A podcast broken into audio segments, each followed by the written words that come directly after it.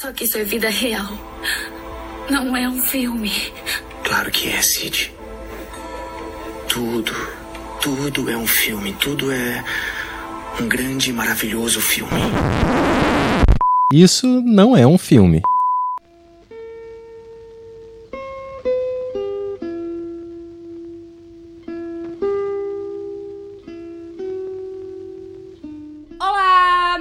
Mariana Ramos, sou roteirista, pesquisadora e ao som de uma viola com essa minha voz maravilhosa venho aqui me apresentar. E eu sou Renata Spitz, diretora, produtora e roteirista, e no momento desfrutando de uma caipirinha meio aguada para encerrar esse episódio, esse tema, né? Porque com certeza essa minha bebida foi feita por algum gringo. E esse é o Isso Não É Um Filme, podcast semanal sobre filmes. Todo mês a gente escolhe um tema e a cada semana vamos falar de um filme dentro desse recorte. E nesse terceiro mês de programa, exploramos o tema Gringos no Brasil. E para terminar nossa temporada, gente, a gente trouxe o clássico ganhador do Oscar, Orfeu Negro de 1959, dirigido por Marcel Camus. E para aqueles que acham, né, Oscar muito mainstream, vale lembrar que ele também ganhou a Palma de Ouro em Cannes. Mas olha, antes da gente entrar nessa conversa, vamos chamar nossas redes sociais?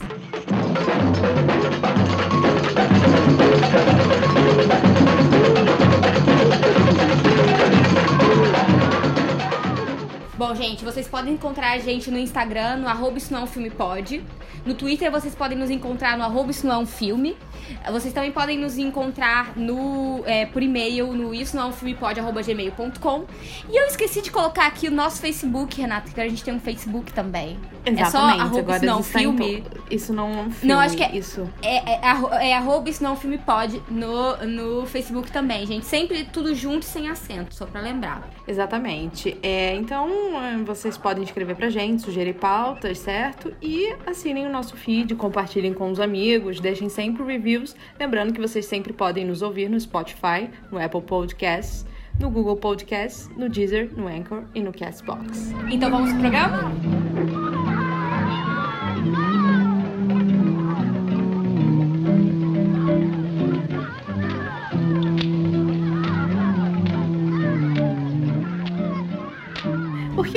Terminar então, né, essa temporada que fala sobre essa visão estrangeira sobre o Brasil, né, de filmes de realizadores e diretores estrangeiros sobre o Brasil, ambientados ou que tematizam o Brasil? E por que vamos então encerrar, né, com este filme, né? O que que ele traz de diferente dos demais? É um filme claramente ah, reverenciado pela crítica estrangeira, né, à época. E a gente escolheu ele, né? E vamos refletir um pouco o porquê dessa escolha, né, diante de todos os outros. É, eu acho que assim, dentre todos os filmes que a gente falou até aqui, né? Deixa eu só me relembrar de todos eles, essa, essa longa jornada, mas eu acho que é o mais é, reverenciado pela crítica internacional, né? Cannes, Oscar, também concorreu ao BAFTA, concorreu a milhares de coisas, ganhou vários prêmios, é o maior filme da carreira de todo mundo que teve envolvido com ele. Então, assim, é, eu acho que ele, ele traz essa questão, né? Eu acho que, de uma certa forma, é, paralelamente, talvez só, né, o filme do Orson Welles tivesse tanto é, favor crítico quanto esse daqui. É, no entanto, o filme do Orson Welles nunca foi finalizado pelo Orson Welles, né?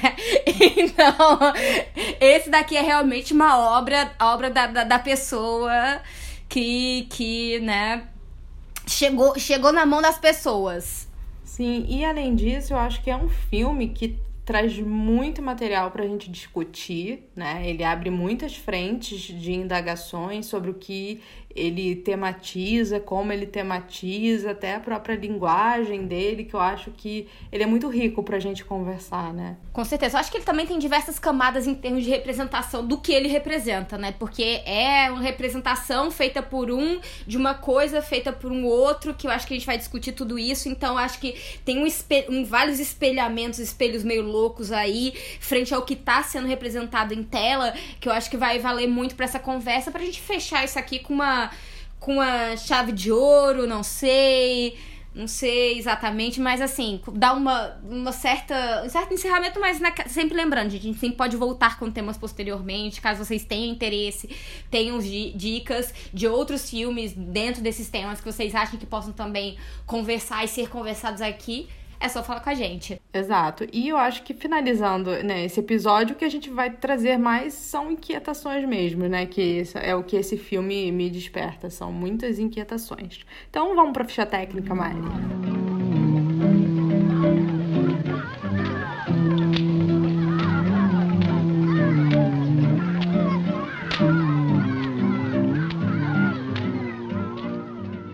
Vamos lá, gente. Bom, começando dizendo que isso aqui é uma coprodução entre França, Brasil e Itália, né? Então, vamos lá. Temos três, três países aí teoricamente envolvidos, né? O Orfeu Negro, né? Que é o título do filme.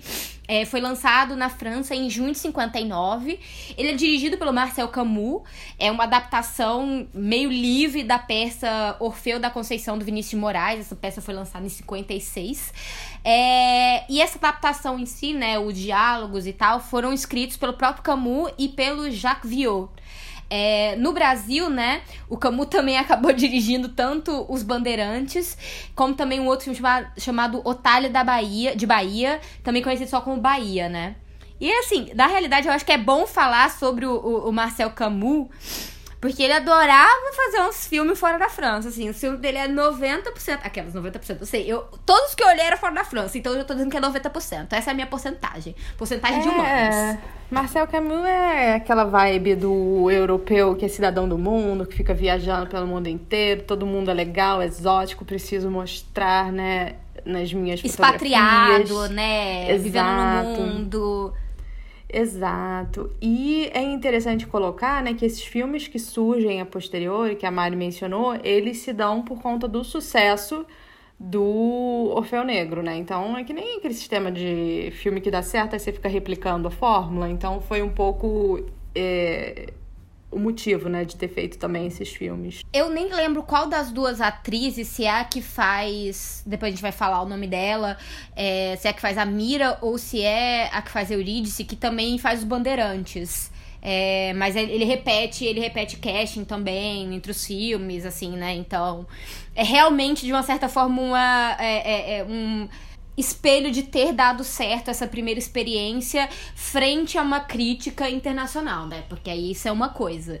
É, é, o sucesso que ele precisa, né? E é o sucesso que ele tá buscando e é o sucesso que, que ele consegue. Sim. E para falar um pouco, né, do nosso casting, a gente tem o Breno Melo como Orfeu. Ele era um jogador de futebol do Fluminense, eu acho isso fantástico, né? Enfim. Dizem que, dizem que o Marcel Camus encontrou ele no meio, no meio da rua um dia e disse assim: Ah, você quer fazer um teste? Quer fazer um teste com um filme meu? Vamos lá, vamos lá, vamos fazer meu filme. É, bora, bora lá pro cinema, vamos pra essa furada. Exato. E como Eurídice, né, temos temos a Marpessa Saddam, que é uma francesa nascida nos Estados Unidos, né? Ela não é brasileira e ela faz o papel da Eurídice.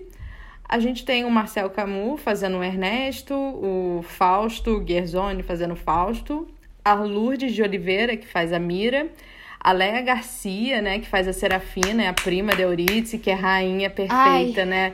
Foi perfeita, indicada como melhor país at... todo. Sim, indicada como melhor atriz nesse filme em Cannes, foi também é, companheira de vida do Abdias Nascimento, né? E na, na versão teatral ela interpretava a Mira. É, gente, a morte é feita pelo Ademar Silva, né? Na realidade, o Ademar Silva ele era um atleta olímpico, então se você se você estranhou aquela, aquelas movimentações dele, os pulos que ele dava, é, ele ganhou, acho que ele ganhou duas medalhas de ouro, sabe? Então, assim, ele realmente era um atleta, um atleta olímpico premiado, sabe?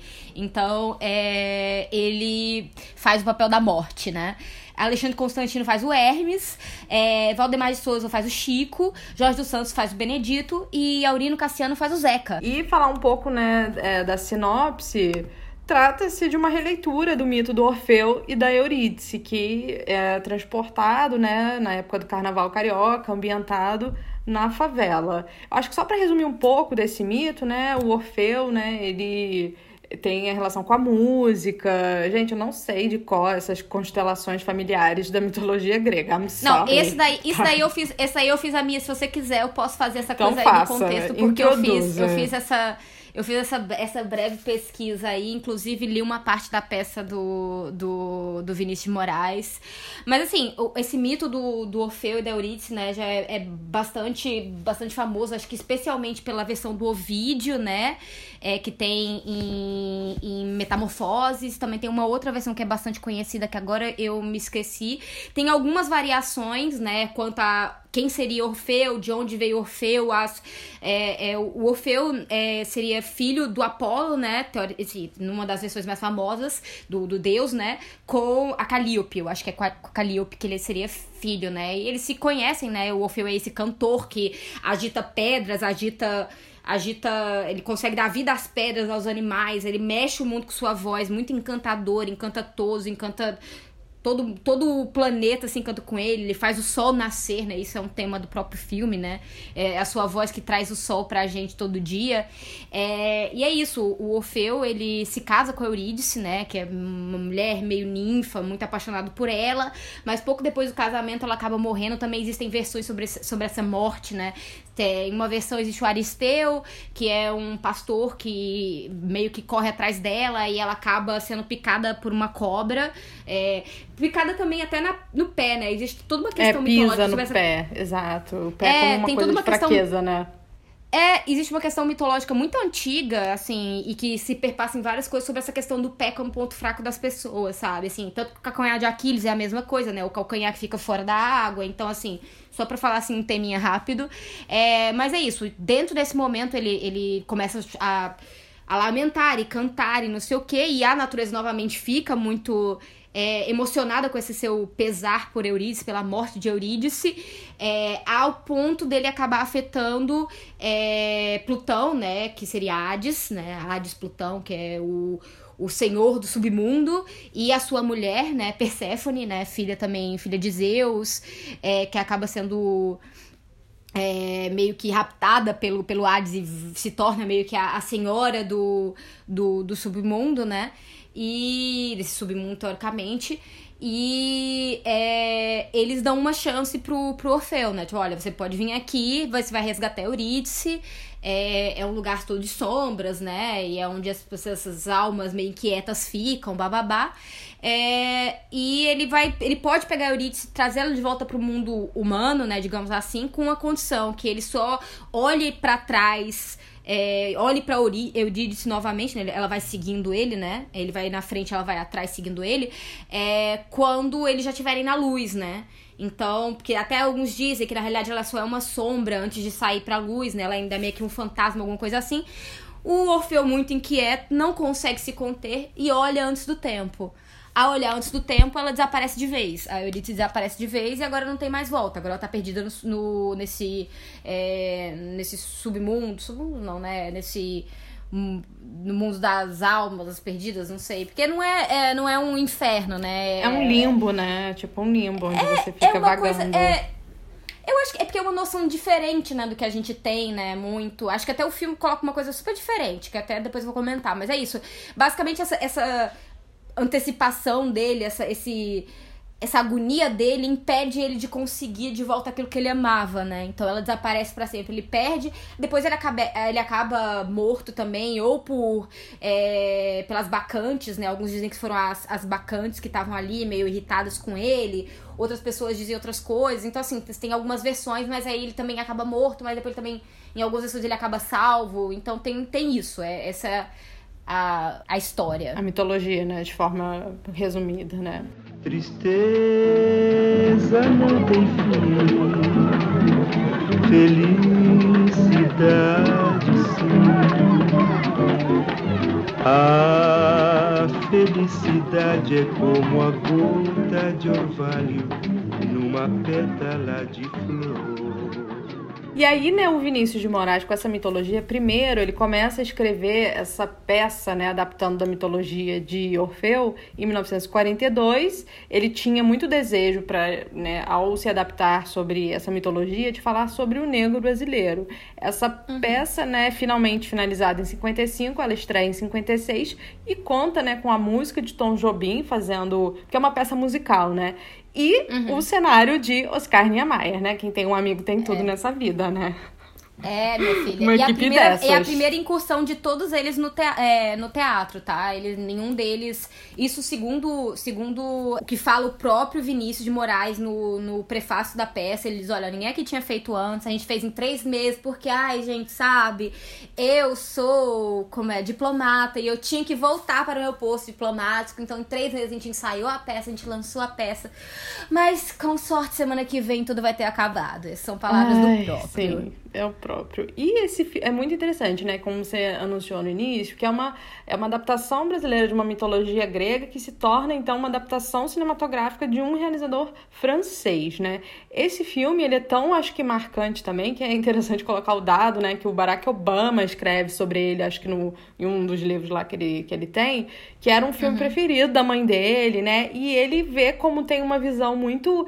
ah, Romantizada. é, falsa. romantizada, falsa, né? Do tipo, é uma visão que uma garota branca do Kansas ia amar, né? Aquele lugar selvagem, romântico, sensual, sabe? Ele tem Tudo que faltava na vida dela, né? E aí ela vai, ele diz que ela vai a, a- ao Havaí, né? Que é onde ele nasce, onde ela encontra, é, né, conhece o pai dele, que, né, que era um homem.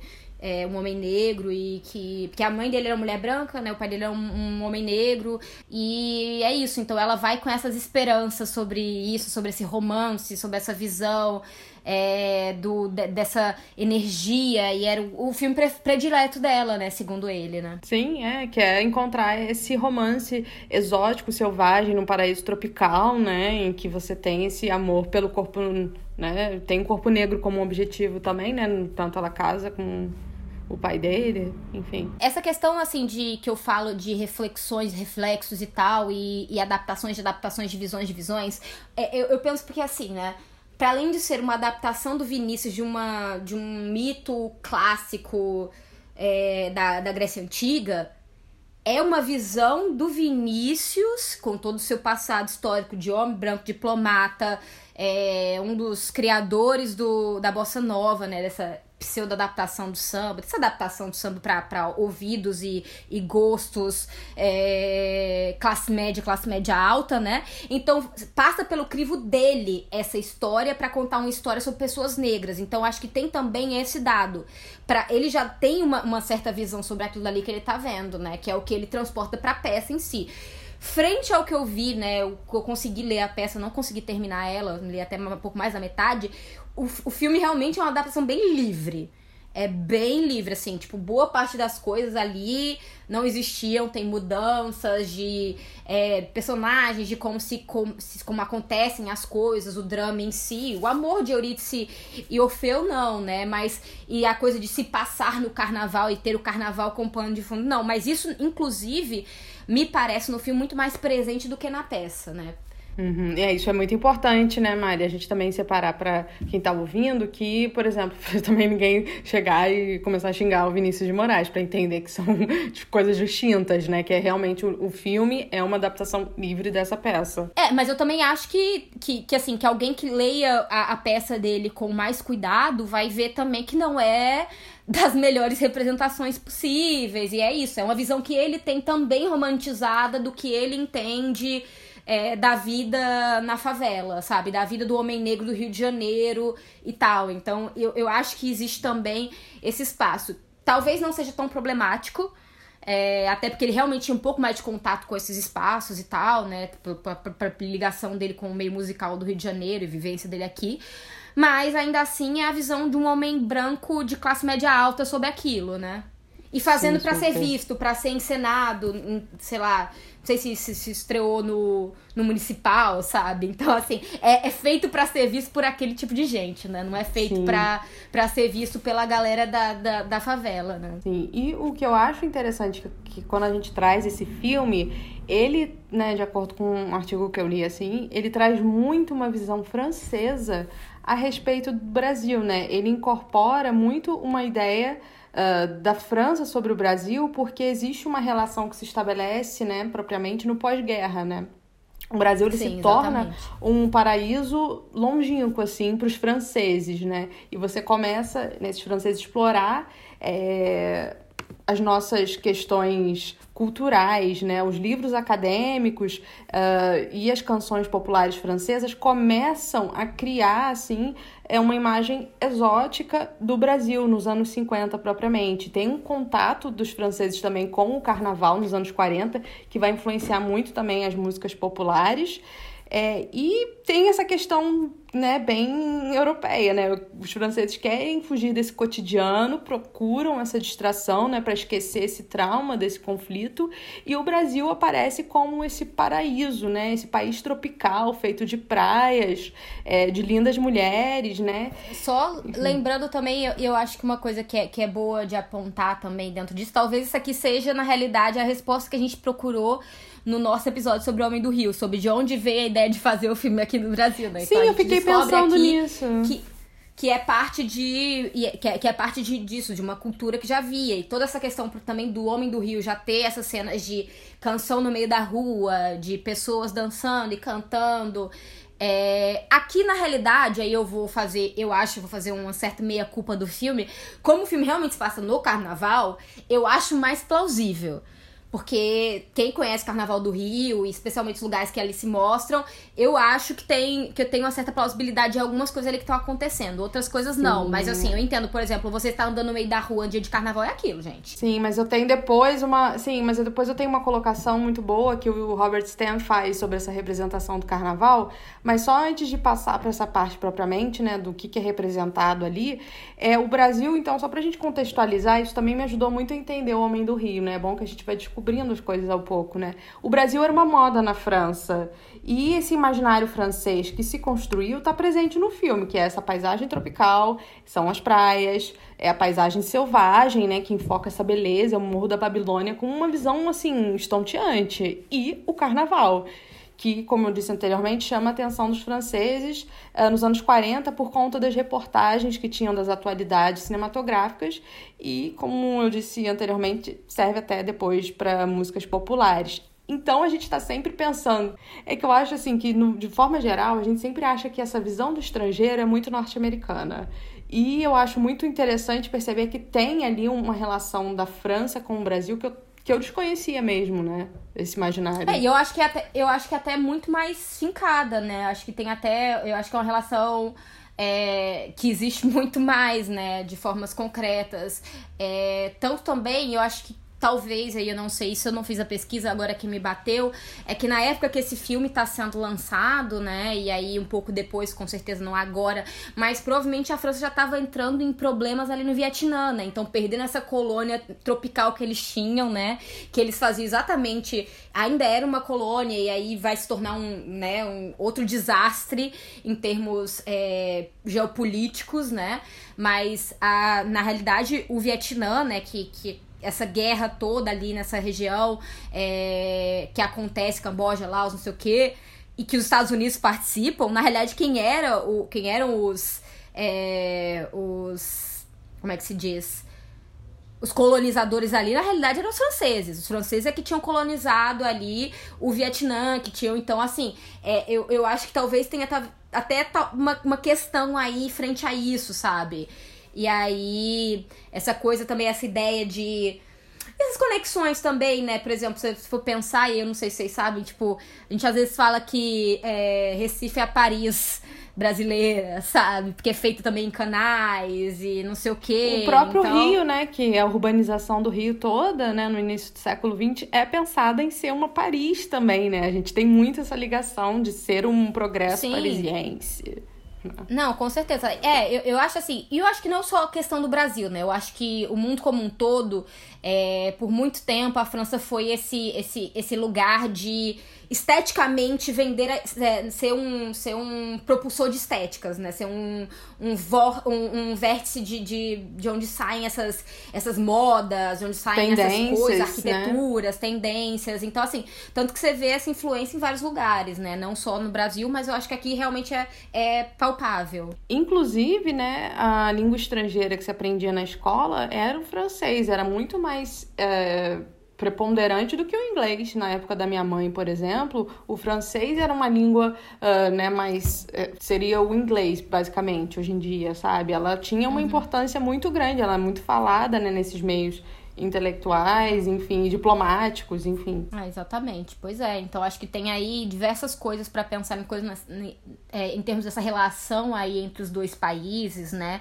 E aí esse novo tipo de colonização, né? Porque queira ou não, não é uma colonização direta, né? Essa colonização cultural, né? Não é a colonização de se vir aqui e colocar colocar espaço é muito mais o que a gente fala, por exemplo, nessa colonização, esse poder que os Estados Unidos ex é, é, exercem hoje sobre o Brasil, né, e sobre o mundo todo também, que é uma colonização muito mais cultural, através de meios culturais, do que outra coisa, né? Então acho que são essas formas diferentes de, de colonizar e de criar esses imaginários. Sim, o Simas fala muito isso, né, sobre esse projeto brasileiro que vai buscar uh, o seu modelo europeu, né, e acaba conformando esses corpos e essa brasilidade, né, que é para ser sufocada para a gente poder uh, seguir essa, esse padrão europeu e francês, basicamente, né. Uma coisa até que eu lembrei agora do Cima, Senata, porque sempre quando eu falo de encruzilhada me lembra muito dele. Eu não tenho nenhum estudo, acho que você talvez tenha mais, mas me lembra. E aí eu tava lendo ontem também, vendo nessa coisa do, do mito de Orfeu, eu tenho quase certeza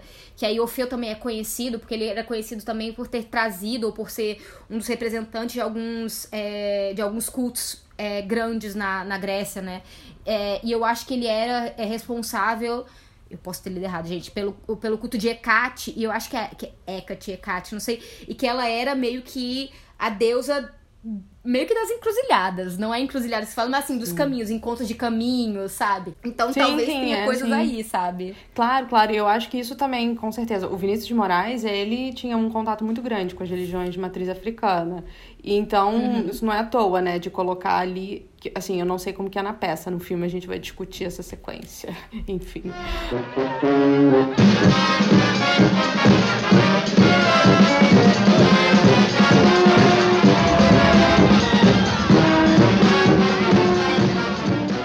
Mas para pensar assim, né? Vamos começar, né? percebendo esses aspectos visuais. É um filme super colorido. É assim, filme uhum. cartão postal do Rio de Janeiro. É, a gente uhum. tem a questão narrativa que ele é totalmente ambientado, ele acontece no calor do carnaval, é carnaval rolando. Tem Sim. essa confusão que você colocou, né, que é interessante, mas tem uma, uma, uma reflexão do Robert Stan que eu né, aprofundando depois por conta dos meus estudos também, me faz concordar, né? Que assim, ele compara um pouco essa representação do carnaval que tem nesse filme com o Rio 40 Graus e o Rio Zona Norte. Porque você aqui no Orfeu Negro, você coloca o carnaval como uma festa muito espontânea que você só tá ali como aquele povo que, enfim, é como que eu vou dizer, apresenta a festa do carnaval como se fosse algo assim dado e cria essa ideia, né, o espectador europeu que nós, esse outro tropical, a gente vive essa vida prazerosa, né? E enquanto esses outros filmes que do Nelson Pereira dos Santos, eles uhum. colocam essa preparação do carnaval, que existe ali uma comunidade envolvida para aquilo acontecer, que não é essa festa que simplesmente tá na rua, né? Porque isso é muito importante para essas comunidades. O carnaval, Sim. ele faz parte uh, dessas dessas formas não, de do existirem. ano todo, né? Da, da, da, da economia até, né? Tipo, essa economia, a economia e até a economia de vida, né? A economia de, Sim. como é que eu posso dizer assim, os contatos semanais, mensais, a vida, isso. como é que se organiza. É, isso é interessante. Eu também, assim, não tinha parado pra pensar, mas é de fato, né? Porque, assim, são comunidades que que né, vivem ali na agremiação do carnaval, estão no terreiro, estão na roda de samba, estão vivendo essa coletividade, né, muito por conta é, de todo o histórico, né, que a gente tem, do, que foram, né, obrigados uhum. a, a se reinventar nessas existências, e que aqui você meio que invisibiliza um pouco isso, né, esse processo que é muito intrínseco, né, do carnaval, do preparo, né. Agora, ao mesmo tempo, eu também não sei se seria, é, eu não posso eu não acho que eu posso criticar porque é aquilo. Existe, existe uma. Um, como é que se diz? Uma, uma organização narrativa. Você, ele, o, geralmente filmes fazem o quê? Um recorte, né? Você tem um recorte de início e fim. A peça também é assim. A peça só se passa no carnaval. Tanto que quando chega no segundo ato, o segundo ato começa na. É, quando a, a Eurídice morre. É, é, é, o inferno, né? No caso, o inferno, o submundo, o local de, a, de Hades, né? De Hades, no caso, é, Plutão, é na terça-feira gorda. Então, o filme tá refletindo isso, né? Tá? Ele, ele se propôs a fazer uma releitura deste no, na semana do carnaval. Então, como é que você vai colocar essa, essa história toda? Você, você realmente vai apagar essa, esse trabalho prévio e trabalho posterior, né? Então, isso eu não sei necessariamente se é um problema só do filme né, assim, mas eu acho que é um que é uma escolha que se faz narrativa que já estava ali dentro da, dentro da própria proposta da peça, né, de realmente só focar nesses dias de carnaval, tipo, começa, sei lá, sexta-feira de carnaval termina na terça-feira, na quarta de cinza, sei lá. Então acho que é, eu não sei necessariamente se eu posso de uma certa forma culpar ele por isso, por essa escolha. Eu acho que é algo que já vem. Mas ao mesmo tempo, com certeza, como você fala, que realmente apaga diversas coisas. Ao mesmo tempo que certos momentos também mostram, né, é, alguma, alguns embates. Só que eu acho que essa questão de nunca. Sempre deixar na superfície os embates, né? Acaba tornando tudo muito transparente, que é o que eu já venho falando nessa coisa de uma pseudo-transparência, de não haver problematização. Porque fala, assim, meio que demonstra em alguns momentos problemas com a polícia, né? Que, a, que esses, essas populações têm ali quando estão. É, acontece briga, as pessoas são levadas pra cadeia, uhum. meio que sem, sem explicação nenhuma. Mas você não. Eu acho que o filme não coloca isso necessariamente com o peso que isso tem, né? O verdadeiro Sim. peso. Até a própria uma coisa favela, acho... né? A é, vida Eu acho ali, que uma coisa né? que para mim é, é, muito interessante, agora também, novamente, de um lado muito europe, é, europe, europeizado, até dentro de uma, de uma certa cultura do carnaval europeia, não que não exista aqui, que inexista, mas no momento que ele também coloca é, só, né, no caso, porque o filme é 99% de pessoas negras, né, assim, acho que tem o que? O dono da padaria é branco, as pessoas que trabalham em alguns lugares são brancos, né, tem policial também que é preto, então assim tal.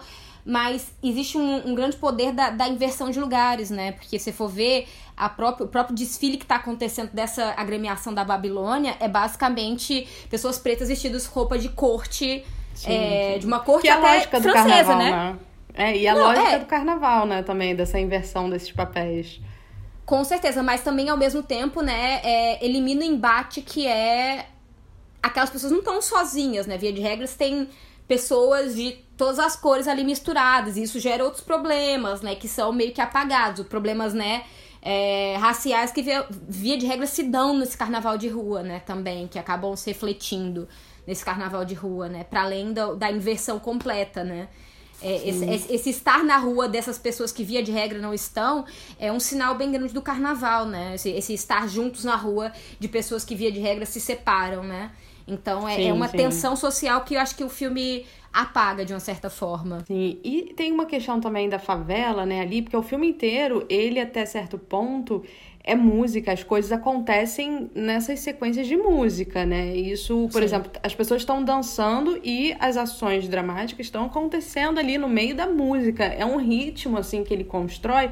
Isso até cinematografia cinematograficamente, em termos de linguagem, é interessante por conta da construção de ritmo com essa dança e que as ações se desenvolvem ali no meio. Mas, por exemplo, tem uma questão da favela que eu acho que eu acabei lendo que o Camus achava que os negros viviam nesses lugares para fugir da civilização, como se fosse o jovem hippie, saca? Vou é, morar exato, de... bizarro, não. E aí não, isso reflete, isso reflete as escolhas dele, que ele tá sempre procurando também um quadro que tem ali o Pão de Açúcar, gente, é uma visão de sangrar os olhos de linda, mas é, é aquilo, né? O tempo inteiro. É uma coisa assim, olha que paraíso, gente. E sem se dar conta do porquê que essas pessoas estão ali, né? Porque assim, eles não estão ali porque eles gostam. Saca? É, e ao mesmo tempo, ao mesmo tempo, por exemplo, aqui muito diferente do que a gente viu no Homem do Rio, né? Na representação da casa que tinha, né, do. É, do menino engraxate, Aqui você tem casas de favela, né? E eu imagino que na década de 50 a favela realmente era diferente do que a gente tem hoje, né? Então existe, eu acho que, uma certa diferença. Mas as casas são, né? São, são casebres. Só que isso não é problematizado, isso não é um problema para aquelas Eles, pessoas. É... é como se elas estivessem felizes em estar ali, né? Tipo assim, não é Canta, é problema né? viver Aquela, nessa pobreza. É, exato. Eu acho assim, aí fica cantando, né? Que é um musical, aí você tem aquela música. As músicas são lindas, as vozes são lindas, é um colorido, e você cria ali que lindo ser pobre, sabe? Que beleza. É, não, é, exato, assim, é, é como se, se, aquele. Porque existe um peso, assim, se você for olhar criticamente, são casebres, eles moram de forma totalmente improvisada, sem dinheiro. Isso, isso é um ponto do filme. Sim, Mas o fato sim. do filme não levar isso à discussão, todo mundo leva na brincadeira, tipo, ah, a menina tá sem dinheiro, ela vai lá dar um beijo no português do, da padaria pra conseguir comida. Isso não é problematizado, né? Isso não é assim, isso não deixa ela mal, isso ela leva com, com uma leveza que você acaba normalizando uma coisa que na realidade na vida efetiva das pessoas, na vida real das pessoas, é um problema sim, cara. Você não ter dinheiro pra comprar comida, não é o que você leve na facilidade. Você vai desenvolver, obviamente, você desenvolve essas, essas estratégias de sobrevivência, né? Fazer uma coisa, fazer outra, fazer um bico, pedir emprestado, é, botar pra pendurar na, na conta, mas assim, não é o que você leve com um sorriso na cara e saia dançando, né? Sim, sim, com certeza. É, então tem, tem essas questões, né, que eles trazem, né, de você... É claro que eu acho, gente, que não é porque a gente precisa sempre retratar esses tipos de sujeitos, esses tipos de lugares com sofrimento. Acho que não, não é essa história. Não precisa... Não, sabe, tem que tirar também essa associação de que é filme desses espaços, desses sujeitos, é sempre o Favela Movie, que a gente conhece hoje em dia. Claro que não. Mas eu acho que você também colocar, né, essa estética tão bela, do colorido, esse musical, é, e aí eles estão ali, eles estão no carnaval. O carnaval é uma festa assim que todo mundo se envolve mesmo. Pode estar acontecendo a miséria que for na vida do sujeito, mas eu acho que ali também, é, enfim, cria essa coisa do que o Stan falou, E né? acho, acho que até tira exatamente esse papel que o carnaval tem. Que o carnaval, na realidade, é o respiro que essas pessoas têm pra um ano todo de sofrimento, né? Tipo assim, olha, são. Eu tenho uma semana, porque minha vida é toda, sabe? Tipo, minha vida é toda não, mas assim, a gente. Então, assim, é um realmente. Um, com certeza é um momento de muita energia, de muita força, de muita rua, de, de, de voltar a várias coisas, mas não é porque aquilo dali a gente convive a- o ano todo. É exatamente porque o ano todo é um ano, via de regra, de muito sofrimento, especialmente para essas pessoas nesses locais. Então elas saem de uma certa forma, existe uma, uma possibilidade de extravasar ali naquele momento, né? Então acho que realmente limpa, né? Vou dizer assim, limpa, né? Esse, esse outro lado do o papel social também, né? Como um, como um certo escape que o, que o carnaval acaba tendo, né? Sim, com certeza.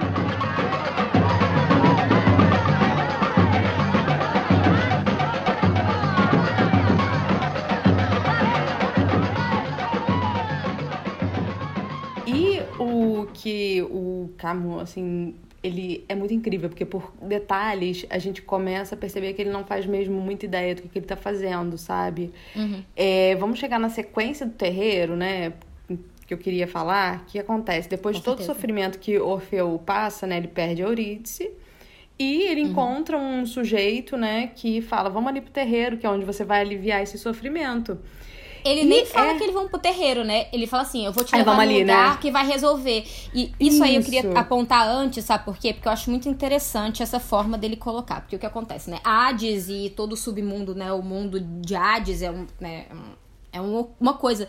Só que a forma visual que é construída, ele tá no, num, num, num prédio, né? Ele vai até o 12 andar do prédio, que é onde estão as pessoas desaparecidas, teoricamente, só que só tem papéis, só tem não sei o quê. E aí esse cara desce, eles descendo, eles estão descendo, você for ver uma escadaria é, que volta, e lembra muito mais. Aí, na realidade, assim, eu, eu vou dizer lembra sem ter lido, mas eu acho que chega muito mais perto de uma visão de Dante. Do inferno de Dante, que tem vários, sabe, vários andares e que tem essa coisa de ir descendo e você vai passando por várias coisas. E a própria jornada de Orfeu, né, meio assim, né, quando após a morte de Eurídice, né, ele vai pra cá, vai pra lá, vai pra lá. Eu acho que tem muito mais essa coisa de uma jornada mais dantesca do que uma visão grega, é, de uma visão, dessa visão Da do tragédia mito grega, mesmo. né?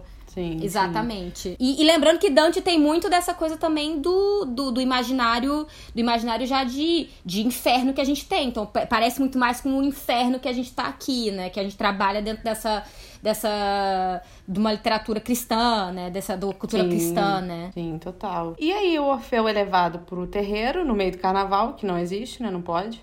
tipo, você não pode. É, pois é, mesmo. eu fiquei assim, hum, Não pode, não, meu eu filho, tá doido, é fechado, tá louco.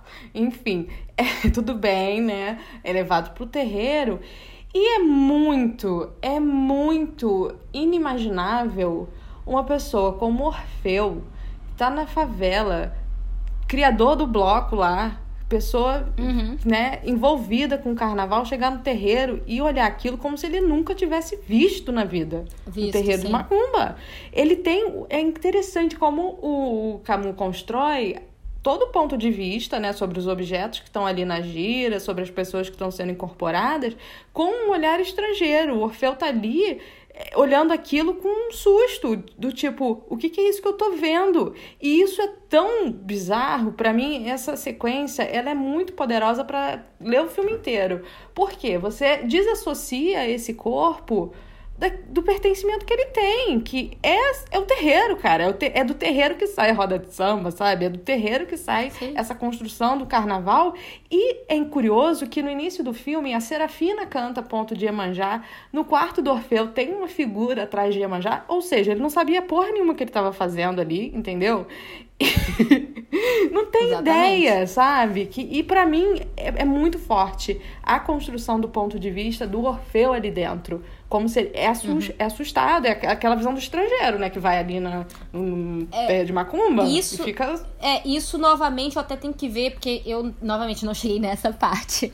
Mas até onde eu vi, na realidade, né? Porque é isso, então vamos fazer paralelo com, com a fonte, né? A fonte pensando no mito. Então aqui, o terreiro é Hades, né? O terreiro é, é o, o lugar de Hades, é o submundo de Hades, é esse mundo dos mortos. Então ele é colocado assim. Se você for pensar, na peça, até onde eu cheguei na realidade, quando ele tá indo assim, o lugar onde Plutão Hades, né, fica com Perséfone, na realidade é como se fosse uma, um barracão de uma escola. Eu acho que, eu acho que é o Maioral dos Maiorais, é o nome de um. É alguma coisa assim, sabe? Um equivalente. Então, na realidade, não é, é- são coisas bem diferentes, né? São colocações bem diferentes sobre o que, que, o que, que conta como, como esse. Eu vou dizer inferno por, por falta de uma melhor palavra, porque é isso. No original, acho que esse, esse- é a conotação que a gente usa pra inferno não existe, mas aí, obviamente, gente- essas coisas vão mudando. Mas. Porque até o Vinícius ele fala meio que é o inferno. Aquele lugar onde tá ali, nessa terça-feira gorda, quando Orfeu chega pra poder resgatar Eurídice, né? Mas é, é isso, quando você faz essa, essa transposição, né? Você sai do que seria um, um lugar festivo e de uma, de uma certa desforra, né? Pra colocar essa mesma ação num lugar sagrado, num terreiro, é, isso quer dizer alguma coisa, né? E que por, é, pelo amor de Deus, né? Nos anos 50, gente, um cara que tá ali na, na favela, com carnaval, ele, ele, ele é parte também de- desse terreiro, sabe? E ele tá ali como se ele nunca tivesse visto. Esse olhar de espanto do Orfeu, pra mim, é o olhar de espanto do Marcel Camus, que tá, no fim das contas, querendo falar de uma coisa que ele não faz a mínima ideia, né? Ele tem ideia do que é o, o belo, certo? Mas ele não consegue entrar nessas camadas, né? Do que, que, o que, que é o carnaval, no fim das contas, né? O que, que são é, esses sujeitos, no fim das contas. Esse corpo que tá ali brincando carnaval, que tá ali na favela, esse corpo, ele tem uma, como que eu vou dizer? Ele tem mil questões, não é só um corpo que tá dançando, gente. É, Tem, tem ali uma, sei lá, uma toda uma estrutura de coletivo ali daquelas pessoas que vai se desdobrando nessas outras práticas sociais que a gente vê no filme, que é o carnaval, que é o samba e que é o terreiro, enfim. E isso tudo pra mim é apagado tudo ali. mais, é, né? é. Exato. E pra mim, é, é- esse momento, pra mim, ele é muito chocante por conta dessa estranheza que o personagem principal tem de um lugar do qual ele é parte. Isso é, é- é- isso é até engraçado também, né? Porque se for ver, eu, né, eu não sou também, eu de longe não sou a pessoa que mais conhece, mas a fantasia que, que era da é, como é o nome dela, desculpa. Que, a que a Serafina? Euridice acaba usando. É que era da Serafina, que Da a Serafina, Serafina. faz pra ela, só que a Euridice é. É Iemanjá, né? Sim. É. E é isso, novamente, é mais um dado de que, como assim, você não tá. Você sabe, tá na sua escola, né? Porque aquilo ali, a, a é parte da escola, da, da, da escola da Babilônia, né? Do que, que eles falam, né? Do. é, que é comandada pelo Orfeu, né? E Sim. como é que ele não sabe, como é que ele não consegue, né? Tipo assim, reconhecer. Ele chega num lugar onde aquilo ali existe, ele, né? Ele, no desfile dele, no desfile que, eu- que ele organiza e que ele é quase um mestre, é, tem esse elemento e ele ignora. Sim, com certeza. É, Isso pra mim é chocante. Aí me faz, né? É para mim a sequência é, como vou dizer, elementar. Eu acho que pra ler o filme com mais profundidade, sabe? Porque aí você vê que realmente é, é isso, né? Tem, eu acho que toda uma construção, como eu falei anteriormente, de ritmo do filme. A partir do momento em que ela morre, você tem uma mudança brutal sobre o ritmo, a composição sonora, eu acho que é perturbadora.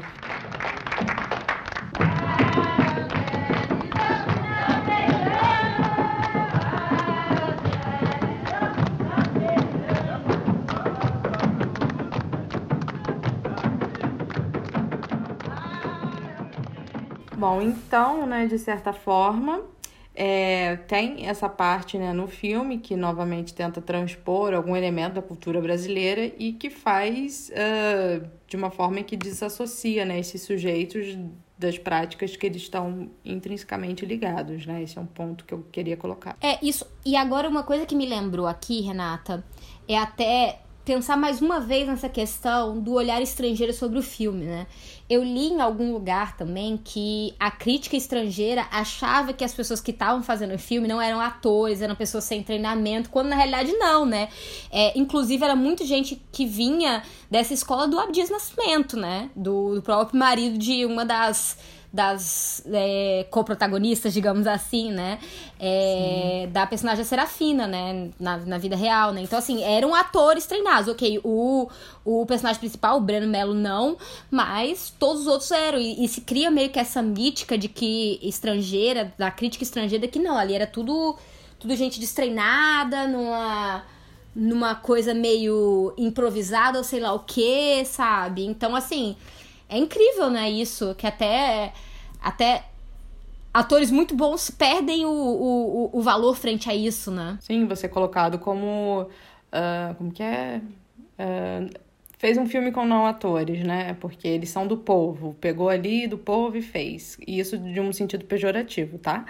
Né, para não dizer que ah, tem problema não, é porque eles usam isso como uma forma de meio de diminuição. E uma coisa pensando Sim, na crítica... Você fa... E assim, e assim, re... realmente, Renato, se você pensar, cara, se você falar de atores que foram realmente treinados, são atores treinados, você falar isso para eles, isso é algo muito negativo, porque você não tá falando de, sabe, é, é, é algo que vai contra a vida deles toda, o, o esforço que eles fazem diariamente pra frente à, à arte, da, sabe, é, o, é isso, tipo, é você desqualificar o trabalho que eles colocam dentro da arte deles. Você dizer que eles não são atores. Não tô dizendo que não atores são atores ruins. Só quando você fala que atores que foram treinados são não atores, e aí, especialmente, quando você lembra que são pessoas pretas, é, né, do Brasil, né, então, dessa América Latina, e aí você desqualifica o trabalho delas, é algo muito pesado. É como se aqui mesmo a gente não pudesse ter nenhum aparato de fazer filmes, né? Que a gente não consegue, a gente não tem. Isso até foi uma questão na época, né? Que foi um filme de qualidade muito alta, né? Que foi um, um algo que surpreendeu a plateia estrangeira, porque você tem um Technicolor muito bom, você tem um filme, né? Com né, movimentações de câmera que a gente sequer devia ter equipamento para fazer essas porra, né? E, né? Você só que não, não pode ser com brasileiros, tem que ser estrangeiros falando sobre esses brasileiros para fazer um filme, né, esteticamente e tecnicamente apresentável, né? Exatamente. E, o, e com o... atuações incríveis, e com atuações é, incríveis. do povo, porque... né? Ele extraiu das pessoas ali o ator, né? E, e, ele, e, ele, e ele extraiu, né? O estrangeiro veio e ele extraiu de onde não havia, o que é uma narrativa extremamente falsa. É uma, é uma contra-narrativa, uma narrativa mentirosa. Sim, sim, isso é muito importante colocar também. E outra questão, falando de crítica, é como o filme, ele é um sucesso de crítica, crítica internacional, mas a crítica brasileira, assim, pensa que claramente não é o projeto de cinema brasileiro que a gente quer. Né? Ali na década de uhum. 50, a gente tem que lembrar que está conversando muito sobre o projeto de cinema brasileiro que quer, né? Esse embate sobre um cinema que é embranquecido, que é superficial, versus um cinema que realmente uh, falha, entre aspas, com o Brasil, sobre o Brasil. Né? É, e aí, o, por exemplo, o Muniz Viana, que era o diretor da Cinemateca do MAN à época, ele comenta, faz um comentário muito interessante que é justamente sobre esse olhar do Camus, né? Que ele sempre desvia do foco da ação quando tá, tá na sequência, né? Tá acontecendo alguma coisa, ele desvia desse foco da ação para sempre algum ponto de interesse, interesse turístico, né? E exótico do Rio de Janeiro. Porque aqui no Brasil o filme, né, para as pessoas que estão pensando no cinema, ele é bastante rechaçado, é coloca-se já na época que é exótico, que, que aquilo ali, sabe, não é a nossa representação. Eu acho assim, para bem, para bom e para mal, o filme é um cartão postal, né? Ele, Sim, faz, ele faz diversas cenas de cartão postal, por exemplo, ali na, na- no momento em que eles estão na avenida, e me parece ser aquela principal ali, a 1 de março, não sei, é, do lado da, do, do municipal, né? Você vê o municipal primeiro, então um, um prédio grandioso lá ao fundo, e aí desce para as pessoas na rua. Tem umas cenas ali também entre o aterro, então Capanema. mostrando Exato, tem várias preocupações em mostrar essa cidade. Ok, assim, por um lado, eu acho, né, positivo em termos de dizer sim, não é tudo uma coisa, só que ao mesmo tempo sem- sempre tem esse projeto ide- ideológico de pra quem você tá mostrando. Porque o que Sim. você quer fazer, você quer fazer aquilo ali, é meio que um cartão postal de visitas, pra atrair um certo público pra vir e consumir a- aquele espaço, né? Olha, vai ter até lugares que vão lembrar você de grandes construções parisienses, grandes, é, É. grandes avenidas, é, avenidas abertas, não sei o que, espaços, praças, não sei o que. Então, conversa muito também com isso. Acho que, novamente, vou ter que me repetir e dizer, não é de todo ruim. É porque eu não sei se, se ruim ou bom, se. É, se É, eu acho que reduz muito, né? acho que não- Reduz muito É. isso, a discussão. é, é, eu acho que, eu acho que a discussão não, não, não, deveria ser, agora pensando nisso, não deveria ser, ser ruim ou ser bom. Mas, queira ou não, faz uma visão ali do, do que é a cidade, das possibilidades da cidade, que é feita para um turista. Sim, claro, exato. Como se estivesse é, querendo vender. E, inclusive, né, o próprio é, Vinícius Moraes, que está acreditado no filme, Tom Jobim também, é, já nos anos 60, eles mesmos já eh, começam a dizer que o filme realmente é bastante. Eh, tem uma visão exótica sobre o Rio de Janeiro. O Cacá Diegues, né, quando ele assiste esse filme no cinema, diz que se sentiu muito ofendido depois de ter visto o filme, né?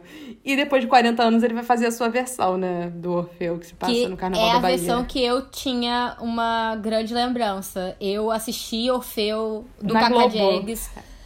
Amiga, eu acho que eu assisti, eu assisti, acho que na época que saiu mesmo, porque eu acho que eu assisti, sei lá, no Telecine, alguma coisa assim, que na época eu tava, morava na, em Cajazeiras. Eu me lembro que eu chorei por dois dias seguidos. Eu nunca esqueci da música. Eu não, não lembro se o filme é bom. Eu, eu acho que se eu fosse É, o reassistir filme é- o filme, eu ia achar. Porque eu vi, assim, criticamente, assim, comparando um outro, é um, um filme que é muito mais criticado, né? Pelo, pela. Né, tipo assim, a nota. Vamos, vamos vamos dizer que notas seja algo que importa. Mas um tem um certo valor e outro tem outro. Então eu não Sim. sei se eu fosse rever, eu ia adorar o filme. Mas eu me lembro que eu fiquei num nível de desterrada quando tudo aconteceu, as coisas que acontecem aconteceram. E eu fiquei dias cantando Lua no céu, Quem faz a- luz. O arranjo musical céu. é o Caetano, né? É o Caetano, Caetano, Veloso nossa. com Tony Garrido e Patrícia Minha França. mulher, meu amor, meu lugar, antes de você chegar. Nunca esqueci. Eu, eu, literal- eu literalmente passei dois dias chorando. É sem brincadeira. Uma coisa que você tá falando dessa imagem do Brasil, né, que se vende, que o que o estrangeiro quer mostrar, é muito interessante porque o filme, quando ele é submetido, né, pro Festival de Cannes, o Itamaraty, ele não quer que seja um filme brasileiro. Ele não, não quer assinar, né, não quer ter essa paternidade, né, do filme, porque tem muita gente na equipe, ele teria condições de ser considerado um filme brasileiro, apesar disso.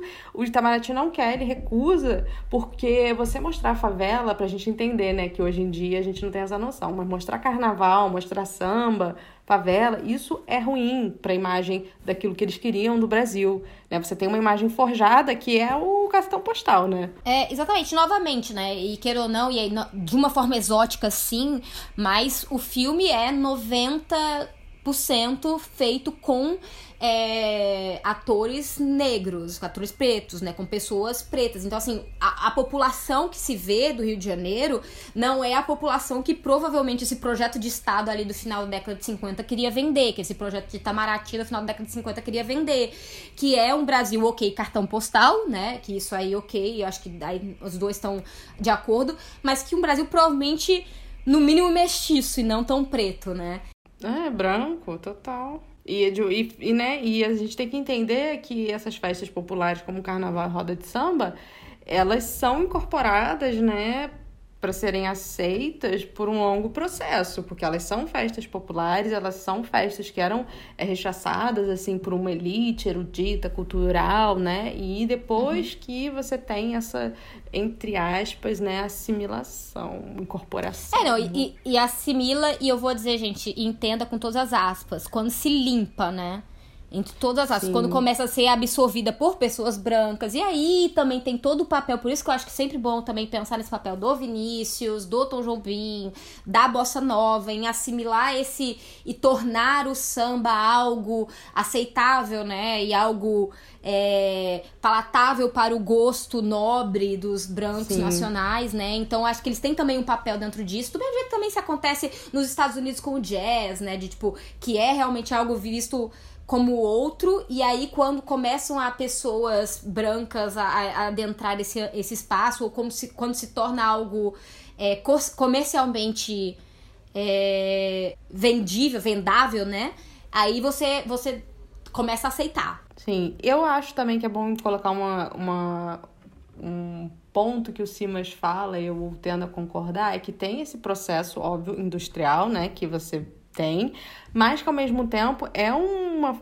Né, tem a questão de estratégia de sobrevivência, né, que você faz isso, e que também não deixa de ser uma subversão, né, dessas comunidades, porque assim, são perseguidas o tempo inteiro suas práticas culturais, religiosas, cacete a quatro, e elas se adequam, né, a esses essas necessidades para serem incorporadas nessa indústria, mas no fim das contas, o que está tocando no carnaval hoje em dia é ponto de macumba, né? Então você se Sim, adequa para subverter. Isso... É tipo, é uma resistência. Não. Eu acho que ali é um jogo muito interessante que ocorre, né? Sim. É, o meu problema nesse jogo não é de jeito nenhum com as adaptações que eles fazem, mas as impostas por outros para que sim. isso seja aceito, sabe? E aí sim, todo, sim. toda essa essa questão mais de uma, eu vou dizer, globalização, de colocar o carnaval na TV e aí quem é que se vê, o que, que, é, o que, que se vê, o que, que começa a ser, quem são as madrinhas de bateria, quem não sei o que, sabe? Esse, todas essas questões que acabam. Que ok, e, e, e novamente, não é criticando as pessoas que estão fazendo, as pessoas da comunidade, porque elas estão se adaptando a uma coisa que é um processo cultural e elas precisam sobreviver e. E elas jogam muito bem com isso, né? Eu acho que é isso. Elas Sim. jogam, é isso, né? Resiste. É tipo, eu vou aceitar, mas assim, você nem vai perceber que eu tô ali botando o meu, meu tambor pro Oxóssi, entendeu? É, exatamente. E aí até aí tem até o, o a, entre aspas, a surpresa de um, de um desfile como de mangueira, da Mangueira, né, há poucos anos atrás, com uma pauta extremamente política política e que irrita muitas pessoas porque se esquece também esse papel profundo é, das escolas de samba, dos desfiles, de repensar a cultura e, e repensar a vivência nacional também, né? Sim, isso é muito importante, porque, por exemplo, Mari, você me fez lembrar, é, a presença de zumbi, em termos mais popularizados na nossa sociedade, ela vem num desfile de uma escola de samba, acho que na década de 60, eu não lembro qual, porque, né, nunca foi, né, até então, marginalizado pela história, dos livros e tudo mais, e quem traz essa figura, né, no meio mais uh, popular ali para para trazer, para falar sobre aquilo, é justamente uma agremiação E coloca na televisão, né? Ah, e queira ou não, coloca na televisão. Quando começa a ser transmitido, eu acho que, é, eu acho que são essas negociações muito complexas, né? É, são Sim. negociações sempre muito complexas, que é parte do jogo social, né? Mas com certeza tem isso. Não! Eu quero te ver! Orfeu, você me mata! Eurito! Adeus, Orfeu. Nunca mais vai me ver. Acho que é isso, né, estamos Renata? Estamos chegando ao fim, estamos chegando ao fim. Só para lembrar uh! que depois de uns anos, Arcade Fire vai usar imagens de Orfeu Negro para um álbum deles, né? A gente tem o filme de Cacá Eggs, é um filme que vai permear a vida de Barack Obama e a cultura pop. Exatamente. Olha aí, ó. Formou Barack Obama, gente. Exato. Então... E eu acho que fecha muito bem essa temporada, né? Pra gente discutir mesmo por alguns filmes. Engraçado que é o primeiro filme que a gente tematiza, né, dentro desse recorte que se que é falado em português, isso é muito interessante. Ah, é? Sim, com certeza. Não, isso foi algo que eu, eu a primeira coisa que eu tinha anotado e eu esqueci de falar aqui, gente. Ele é, é, é, o único filme daqui que a gente vê que é totalmente. E que as pessoas falam, né? Porque esse é o meu problema com os ninguém fala ali. Sim. Fala. Exato. E Só quem fala é o Wells, aqui eles falam. Aqui tem, tem isso, né? Que eu acho que é um filme muito interessante, eu acho, né, Mari? Que ele não traz. É, ele traz muitas inquietações pra gente discutir, sabe? Acho que não tem como a gente achar respostas num podcast, né? Mas traz reflexões que são inúmeras pra Sim. gente. E é que a gente não adentrou em 500 outras camadas que o filme tem. que- Questões assim, e aí outras questões também de representação de gênero também que tem ali, toda uma questão sobre quem é a mulher certa, quem é que é a mulher errada, como é que elas são construídas visualmente, como é que a Mira é construída visualmente versus como a Eurídice é construída visualmente, essa narrativa toda do amor romântico e o amor correto versus a mulher E o amor vagabundo, né? é, a mulher, é, o amor vagabundo, interesseiro, né? Então, assim, tem diversas camadas que com certeza poderiam ser pensadas aqui e a gente só não escolheu esse- isso como recorte, né? Pra hoje. Então é isso, fiquem de olho pro nosso próximo tema na próxima semana. Exatamente, gente. Até semana que vem com um tema novo, com um mês novo. E aí a gente se vê, a gente se encontra, a gente se escuta. Tchauzinho. Tristeza não tem fim, felicidade A felicidade é como a gota de orvalho numa pétala de flor.